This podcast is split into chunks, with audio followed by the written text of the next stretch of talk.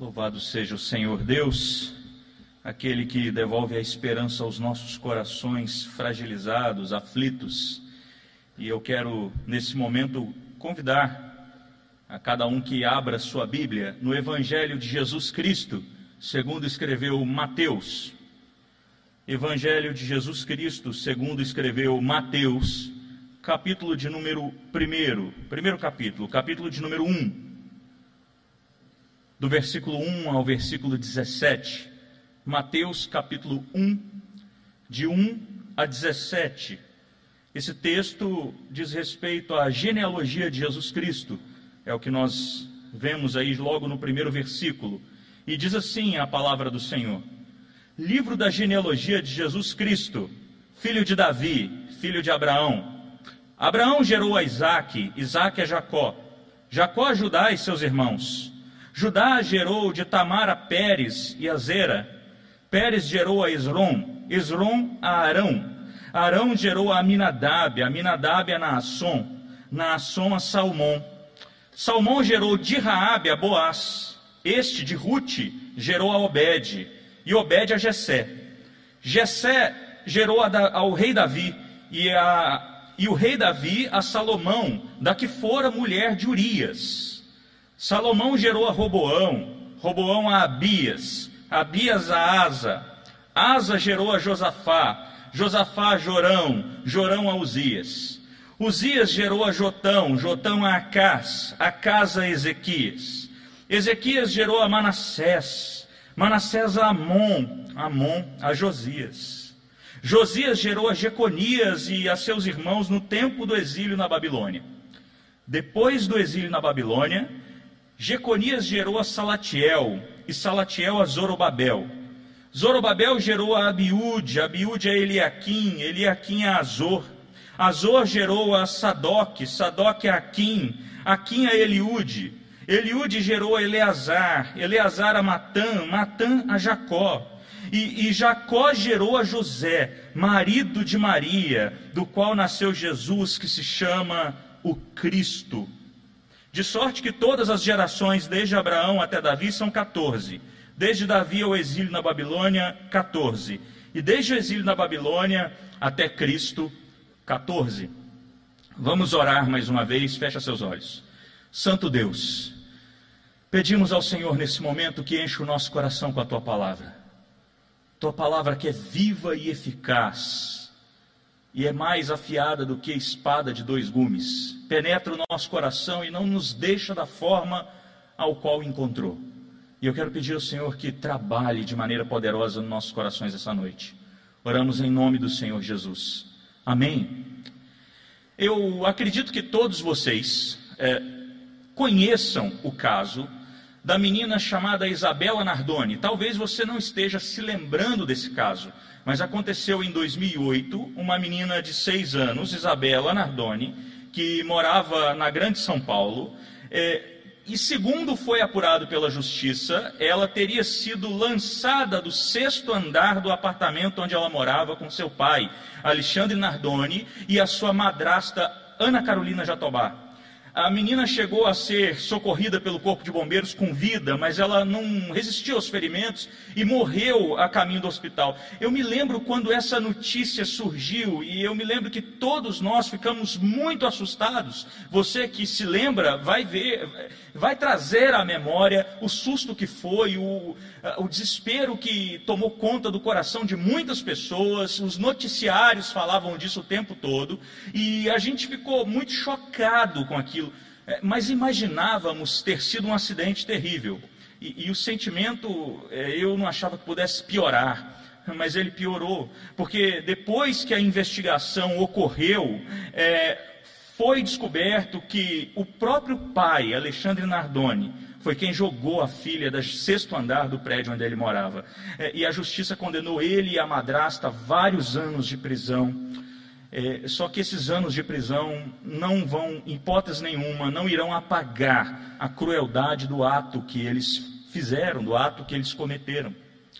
E da mesma forma que Alexandre Nardoni, Ana Carolina, foram cruéis e malignos nessa situação toda, a humanidade como um todo, o restante todo da humanidade, também é cruel, também é maligna. É, é só a gente olhar para o mundo e, e, observarmos as inúmeras guerras que nós tivemos, é, guerras, inclusive, que chegaram a tirar mais de 50 milhões de vidas em uma só edição. Tantos é, erros acontecem mundo afora, é, em termos estratégicos, em termos de governo, em termos é, de perseguição política, e vidas são ceifadas, ah, tragédias que acontecem mundo afora. Quando nós olhamos para a história como um todo, nós observamos que é uma catástrofe atrás da outra, é uma coisa cruel e maligna atrás da outra. E isso acontece porque os homens de hoje são corruptos e depravados, porque eles são pecadores. Hoje eu estava lendo algumas notícias é, em sites de notícia, né, de noticiários na internet, e eu vi duas notícias que me chamaram muita atenção. A primeira dizia que um tiroteio deixou pelo menos um morto e três feridos na Rocinha, na zona sul do Rio de Janeiro hoje. Nós tivemos um tiroteio, pessoas feridas, gente morta.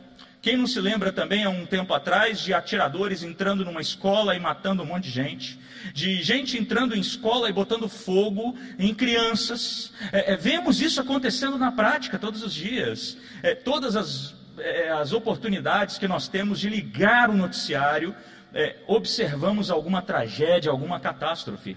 É, é eu conheço gente que nem vê noticiário para não ficar absorvendo essas quantidade de coisas ruins que são noticiadas lá. É, outra notícia que eu vi hoje que me chamou a atenção: professores de colégio tradicional no Rio de Janeiro são afastados após denúncia de assédio sexual. É, veja só, professores lidando com adolescentes, com crianças, é, é, tendo aí os seus nomes denunciados por questão de assédio. E, infelizmente, isso acontece. Ah, uma outra área que vemos e que é muito afetada são as nossas famílias. As nossas famílias, que seriam para nós um porto seguro, seriam para nós, assim, é, o local de segurança, onde a gente estaria mais tranquilo, mais feliz, elas estão cheias de problemas. É divórcio, adultério, dependência química, vícios diversos, vícios em várias coisas diferentes, agressões físicas, enfermidades, neuroses, psicoses, dentre tantos outros problemas, tantos outros problemas que acontecem dentro das casas, dentro das nossas famílias, dentro dos nossos lares. Eu acredito que cada um é, que está nos assistindo essa noite conhece algum desses problemas que eu citei aqui no seio de sua família. É, talvez você esteja nesse exato momento agora identificando algum desses problemas ou esteja passando por um desses problemas, esteja passando com sofrimento de enfermidade, de alguma outra coisa que tenha cometido a sua casa e você tenha andado assim muito preocupado com toda essa situação que tem vivido. O fato é que nós estamos cheios de problemas o tempo todo nos cercando. Ah, e quando nós olhamos para a situação da humanidade em si, nos atentamos também a notícias que nós vemos a respeito de corrupção. E é interessante que a gente sempre, quando fala de corrupção, a gente tende a achar que a corrupção acontece só nas esferas políticas, só no alto escalão, lá em Brasília. Mas não. A corrupção acontece dentro de nós. A corrupção acontece no nosso dia a dia e a gente não percebe isso muitas vezes. Uh, eu, eu ouvi casos de pessoas, nesse contexto que nós estamos vivendo agora, pessoas que não precisam receber o auxílio emergencial do governo, mas estão recebendo. Pessoas que ah, ah, moram na mesma casa, ouvi relatos, três, quatro pessoas recebendo na mesma casa, na mesma família, o auxílio emergencial, e outros que estão precisando não estão recebendo. Nós olhamos para isso tudo e, e verificamos que a corrupção, que a maldade do coração humano, que a vontade que o ser humano tem de conseguir ganhar alguma coisa em cima do outro a qualquer custo, ela é muito mais palpável do que o que a gente imagina. Está muito mais próximo de nós do que o que a gente pensa, do que a gente imagina. Talvez você esteja nesse exato momento agora aí, sentado é, na sua casa, assistindo e participando conosco desse culto, é, se perguntando se existe alguma explicação para isso tudo, se existe alguma solução para toda essa podridão que existe no coração humano, na sociedade a qual nós vivemos. a maioria das teorias que existem para explicar o porquê de tanta maldade, o porquê de tantos problemas, de tanta corrupção, a maioria das teorias atribui isso é, essa maldade humana a questões familiares, a questões ligadas às famílias. São pessoas que são mal é, criadas, que cresceram em um contexto difícil. Uma herança meio que maldita, passada de geração por geração em famílias. É, é, e todas essas teorias que são levantadas apontando essas coisas trazem em si algumas verdades, mas eu quero chamar a sua atenção que essas teorias não trazem a verdade, elas não trazem a resposta. Porque essa resposta só pode ser encontrada na palavra de Deus a resposta do porquê tanta maldade existe na humanidade. A Bíblia, que é a palavra de Deus, nos diz que Deus criou o homem, criou a mulher, criou toda a terra, toda a criação, todo o universo e disse para o homem viver ali em paz. Não existia qualquer problema. E ele deu uma ordem para Adão, que ele não comesse da árvore do conhecimento do bem e do mal. Mas Adão desobedece essa ordem de Deus e come. E essa desobediência de Adão se chama pecado. E esse é o motivo do ser humano ser o que é. é essa é a resposta para todos os nossos questionamentos. Os homens de hoje são corruptos e depravados dessa forma que nós vemos, são maldosos, maledicentes, caluniadores, terríveis, porque são pecadores, porque vivem debaixo do pecado, porque têm pecado em si desde pequenos.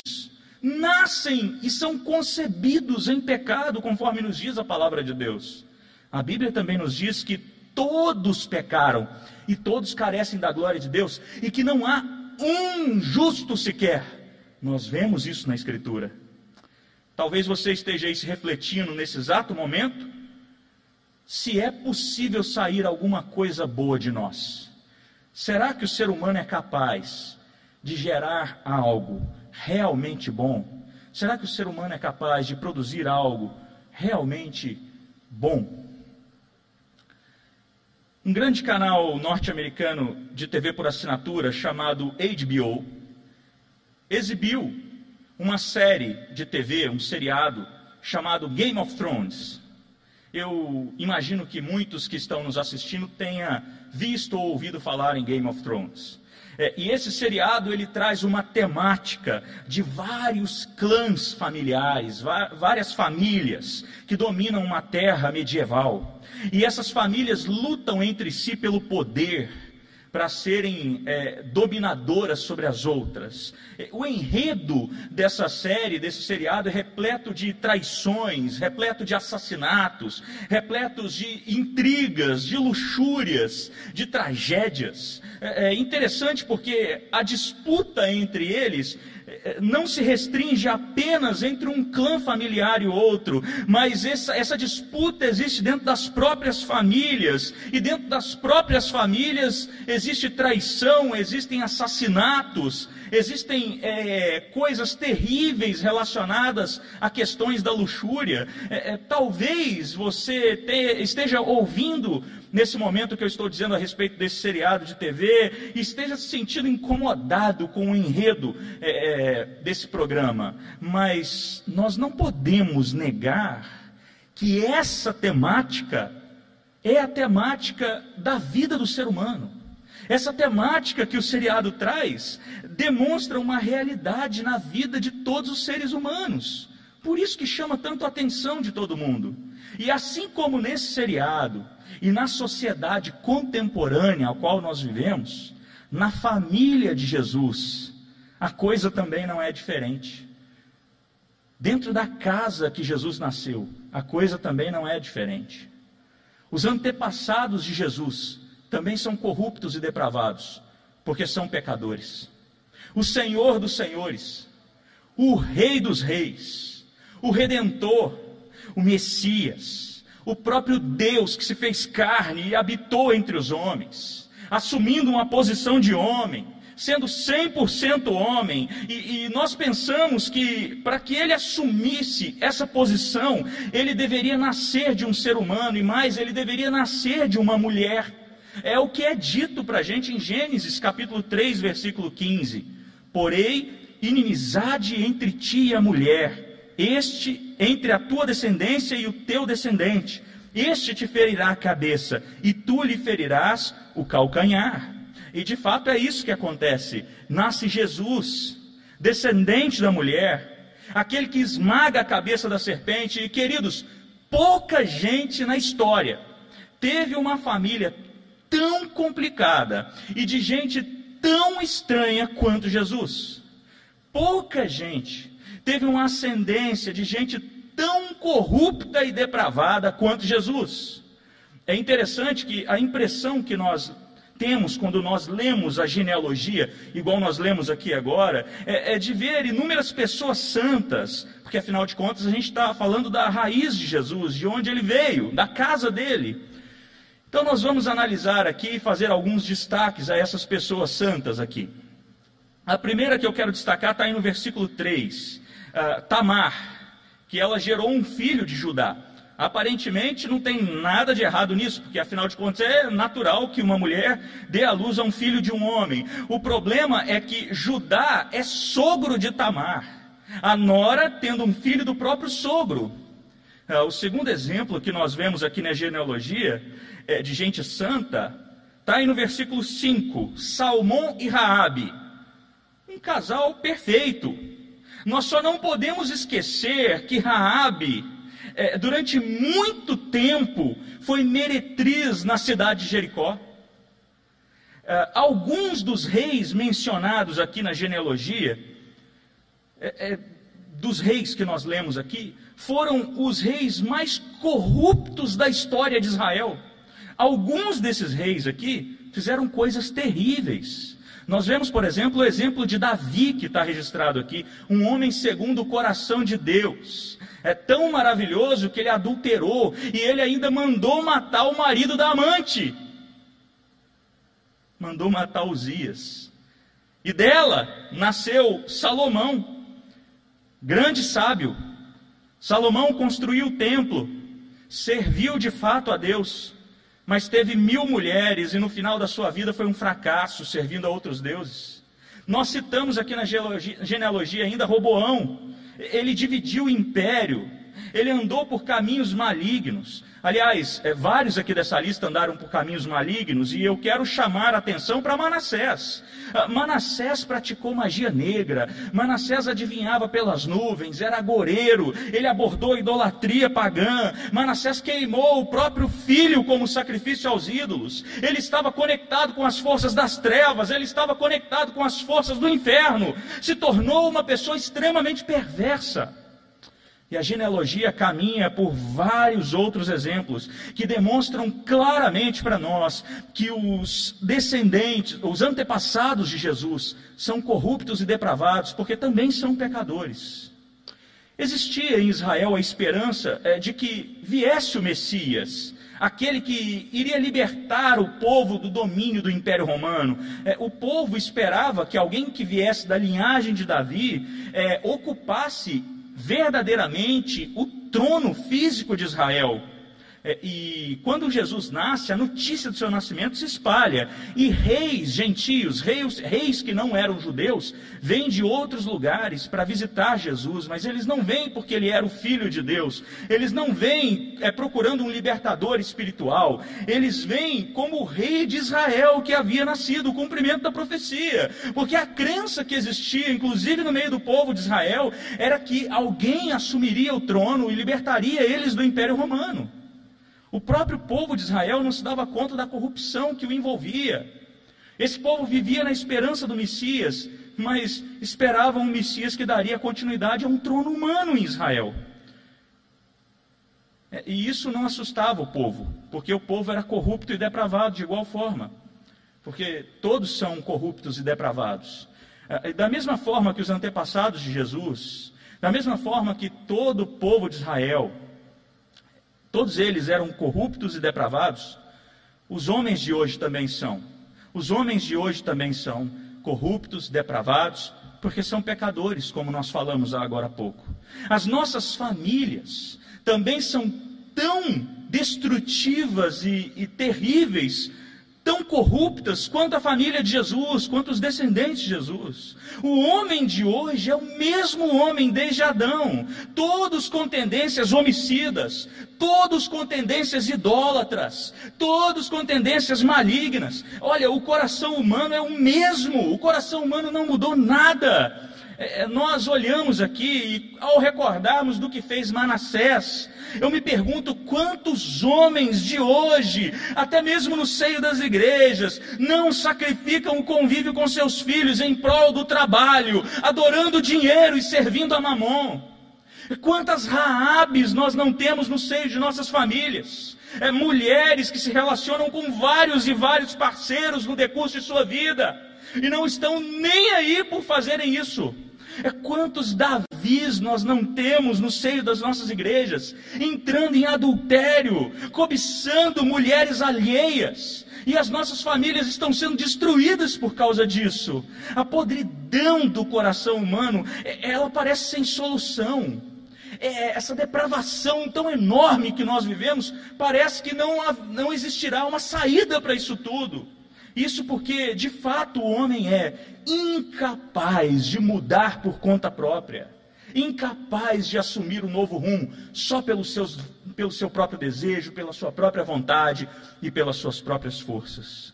O homem está tão bem amarrado ao pecado que ele não consegue se desprender dele. E é diante dessa problemática toda que Deus dá uma solução. Deus resolve o problema é gerado em Maria, por intermédio do Espírito Santo. Jesus, chamado pelo próprio Deus de Cristo, ou seja, o ungido de Deus. Esse Jesus nasce sem a genética pecadora do homem, ele nasce é, é, sendo 100% homem, mas não abandona a sua divindade, ele continua sendo Deus, mas ele se despe da sua glória por amor ao perdido, e a gente olhando aqui para a genealogia, nós não podemos dizer que dessa genealogia saísse algo de fato bom. Mas Deus faz com que seu próprio filho se encarne e nasça da virgem, e de uma casa que não poderia vir nada de bom, vem a coisa mais preciosa que o ser humano pode ter ou possa ter, nasce o redentor aquele redentor que 33 anos depois morre numa cruz, derrama o seu sangue e paga a nossa dívida pelo pecado diante de Deus. E com essa atitude, Jesus purifica a história dos seus antepassados eleitos. Toda uma história corrupta dos seus antepassados é purificada. Todos os eleitos para a salvação dentro da casa que Jesus nasceu são perdoados pelo intermédio dessa obra redentora. Uma família tão cheia de problemas, uma família de gente tão estranha, de gente tão esquisita, de gente tão corrupta, tão impura, agora é santificada por Jesus. E quando nós olhamos para isso, nós vemos que faz agora sentido nós falarmos que Davi foi um homem segundo o coração de Deus, porque ele foi perdoado pelo sacrifício de Jesus Cristo na cruz do Calvário. Agora, meu querido e minha querida, não importa se Raabe foi uma meretriz em Jericó, porque ela teve os seus, os seus pecados lavados e remidos no sangue precioso do Cordeiro Pascal Jesus Cristo. É, ao observarmos tudo isso, nós vemos que Jesus não veio para entrar na história de gente santa. O autor do Evangelho de Mateus usa o nome aí na genealogia de algumas mulheres tida, tidas na cultura judaica como mulheres pecadoras, como Raabe, Ruth, Tamar em detrimento de Sara, de Rebeca, ele não coloca elas, ele coloca aquelas que são mal vistas. E, e, e o autor aos Hebreus, o autor do Evangelho de Mateus, é, ele escreve isso justamente para enfatizar para o judeu que lesse é, é, que essa genealogia contém gente corrupta e depravada, para enfatizar que Jesus não veio para entrar na história de gente santa, mas Jesus veio para entrar na história de gente pecadora. Ele veio para entrar na história de gente que é dominada e escravizada pelo pecado, como eu e você éramos um dia, ou talvez muitos ainda sejam. Sabendo que o homem não teria condições nenhuma de pagar o preço, e jamais pagaria, e jamais pagará o preço pelos seus pecados, Deus elege um povo um povo eleito individualmente, ou seja, nome por nome para a salvação, e envia o seu único filho para sofrer essa morte de cruz e pagar com o seu sangue pelos seus pecados, pelo pecado desse povo. É muito importante você observar isso, porque a Bíblia nos diz que uh, o salário do pecado é a morte. E, e, Jesus morre na cruz. Então, é, se alguém morre é porque tem pecado, senão não tem como morrer.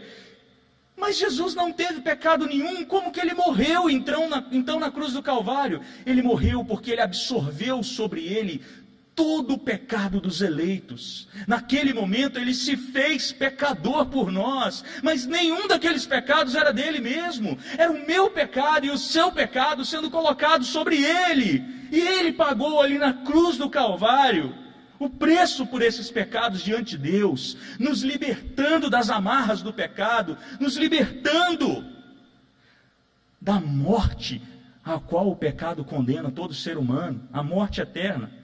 Jesus purifica a história dos eleitos para a salvação. Atualmente nós vemos, já há alguns anos, muitos cristãos sendo mortos uh, em países muçulmanos, em países onde a perseguição é muito forte é, contra a igreja, não só muçulmanos, mas outros países também é, em que a perseguição é muito forte. Chamou muita atenção no ano de 2015, uh, ah, quando o Estado Islâmico estava, é, um, um grupo né, de terroristas, estava perseguindo ferrenhamente os cristãos lá no Oriente Médio. E no início do ano de 2015, um homem chamado Beshir deu um testemunho numa rádio copta egípcia. Se você não sabe, o Egito tem uma das igrejas cristãs mais antigas da humanidade, que é a igreja cristã copta. Então, um crente copta, é, ele, ele deu uma entrevista na rádio, é, falando dos seus dois irmãos, Bichói e Samuel que foram mortos pelo Estado Islâmico. E, e Beshir ali afirmou que sentia orgulho dos irmãos e que ele e a sua família agora poderiam andar na rua das cidades com a cabeça erguida, porque esses dois irmãos não negaram a fé no Senhor Jesus e foram mortos por causa de Cristo. E ele ainda conta que a mãe dele é, disse que se caso visse algum dos integrantes do Estado Islâmico na rua, na frente dela algum dia, convidaria eles para tomar um café em sua casa e oraria para que Deus abrisse o coração deles e os olhos dele para Cristo. Ah, ah, e nós olhamos para a atitude desses homens e tendemos a achar que eles são mais santos. Ao pensarmos nesses dois mártires, ao pensarmos na sua família, nós certamente veremos que, por mais que eles não tenham negado a Cristo, por mais que eles tenham essa atitude, eles eram pessoas pecadoras. Eram pessoas que, é, que tiveram seu pecado perdoado por causa de Cristo. É, muito provavelmente essa família também era cheia de problemas, conforme nós falamos aqui. Aí vem a pergunta, mas o que levou então esses dois homens a morrerem por Jesus? O que levou na história da humanidade vários mártires morrerem por Cristo? A resposta é simples: foi o próprio Jesus quem nos levou a tomar essa decisão. Porque somente Jesus quando entra na história, no curso da história de alguém, pode transformá-lo a ponto de negar si mesmo, tomar a cruz de Cristo e carregá-la. Porque só Jesus purifica a história dos seus eleitos para a salvação. Da mesma forma que Jesus entrou na história de seus antepassados, da mesma forma que Jesus entrou na história de gente como Bichói e Samuel, que nós falamos aqui agora, ele entra também na nossa história. Ele entra também na história de pessoas como eu e de pessoas como vocês. Porque Jesus não veio para entrar na história de gente santa, ele veio para entrar na história de gente pecadora, como eu e como você. Talvez você esteja aí assistindo aí da sua casa hoje e, e, e, você ligou hoje aqui conosco nos canais de transmissão, está participando desse culto conosco, mas talvez você esteja precisando tomar alguma decisão importante na sua vida. Talvez você esteja com algum medo ou com muitos medos invadindo seu coração nesse momento. Talvez você esteja passando por tantos problemas nos seios da sua família que você não sabe mais se poderá ser, seguir de fato servindo a Deus, de fato sendo crente no Senhor Jesus. Talvez você esteja nesse exato momento agora colocando a sua fé em xeque. De repente você cresceu num lar desestruturado, num lar cheio de problemas, cheio de violência, e você não está preocupado é, com o que aconteceu, mas você agora está tão oprimido que, que você esteja preocupado em não aguentar as pressões da vida cristã. Talvez você esteja olhando para tantos problemas ocorrendo mundo afora, olhando para tanta podridão na humanidade, é, é, que, que você está desanimado com a igreja, você está desanimado com tudo que tem acontecido ao nosso redor, porque as coisas continuam indo de mal a pior. Talvez você esteja olhando para os seus pecados e dizendo assim: olha, eu, eu, eu não consigo, eu não sou digno é, de estar diante de Cristo. De fato nós não somos. Nós não somos dignos, mas talvez isso tenha assolado o seu coração e o seu pecado tenha sido usado por Satanás para acusá-lo diante de você mesmo. É, e talvez você esteja num dilema por causa disso essa noite. E eu vou lhe dizer uma coisa, querido. Jesus veio no seio de uma família cheia de problemas, ele veio no, no, meio de um povo perverso e foi santo, santo, santo. E mais, ele levou sobre ele todos os nossos pecados, lavou e remiu com sangue todos os eleitos. Sendo assim, por causa de Cristo, você pode vir de onde você vier, você pode estar com o problema que for, você pode estar sofrendo o que for, você pode ser a pessoa que for com os pecados que tem, se você se render aos pés de Jesus e declarar que Ele é seu Senhor e Salvador, não interessam quem foram seus pais, não interessa quais são as suas raízes, não interessa o que você foi um dia ou o que você é agora. Eu quero te dizer que existe poder no sangue precioso de Cristo Jesus para te libertar de toda a sua história antiga e corrupta e depravada e escrever uma nova história, porque Ele é o Senhor, dono de todas as coisas. E Jesus purifica a história dos eleitos para a salvação. E quando eu falo de escrever uma nova história, a gente vê biblicamente que, apesar do pecado que ainda acompanha os salvos nessa vida terrena, nós não, nos tornamos perfeitos. Esse pecado não tem mais poder para nos prender. Ele não tem poder para gerar em nós mais uma morte eterna. Os salvos agora têm liberdade e paz no coração para viver uma vida mais parecida com a vida de Cristo Jesus, para buscar uma vida mais santa, para fazer a diferença na sociedade onde está inserido e transformar o mundo ao seu redor, para pregar o Evangelho, para ser sal e luz em meio às nações, para buscar a servir a Deus sobre todas as coisas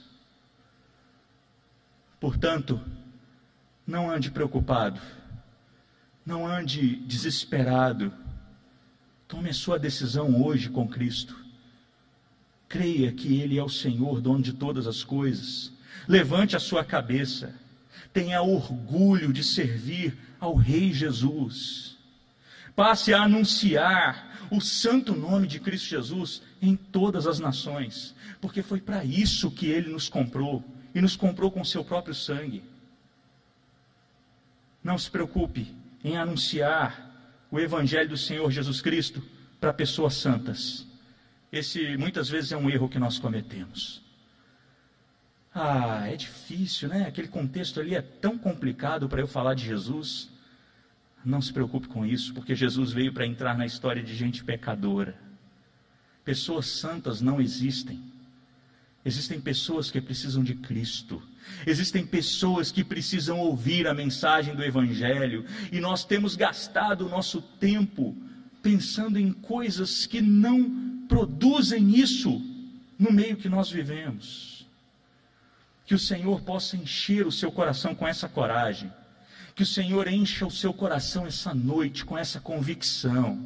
E que você passe a viver uma vida reta diante de Cristo, anunciando o seu nome a todas as nações, porque ele veio para entrar na história de gente pecadora e transformar a história de gente pecadora como eu e você.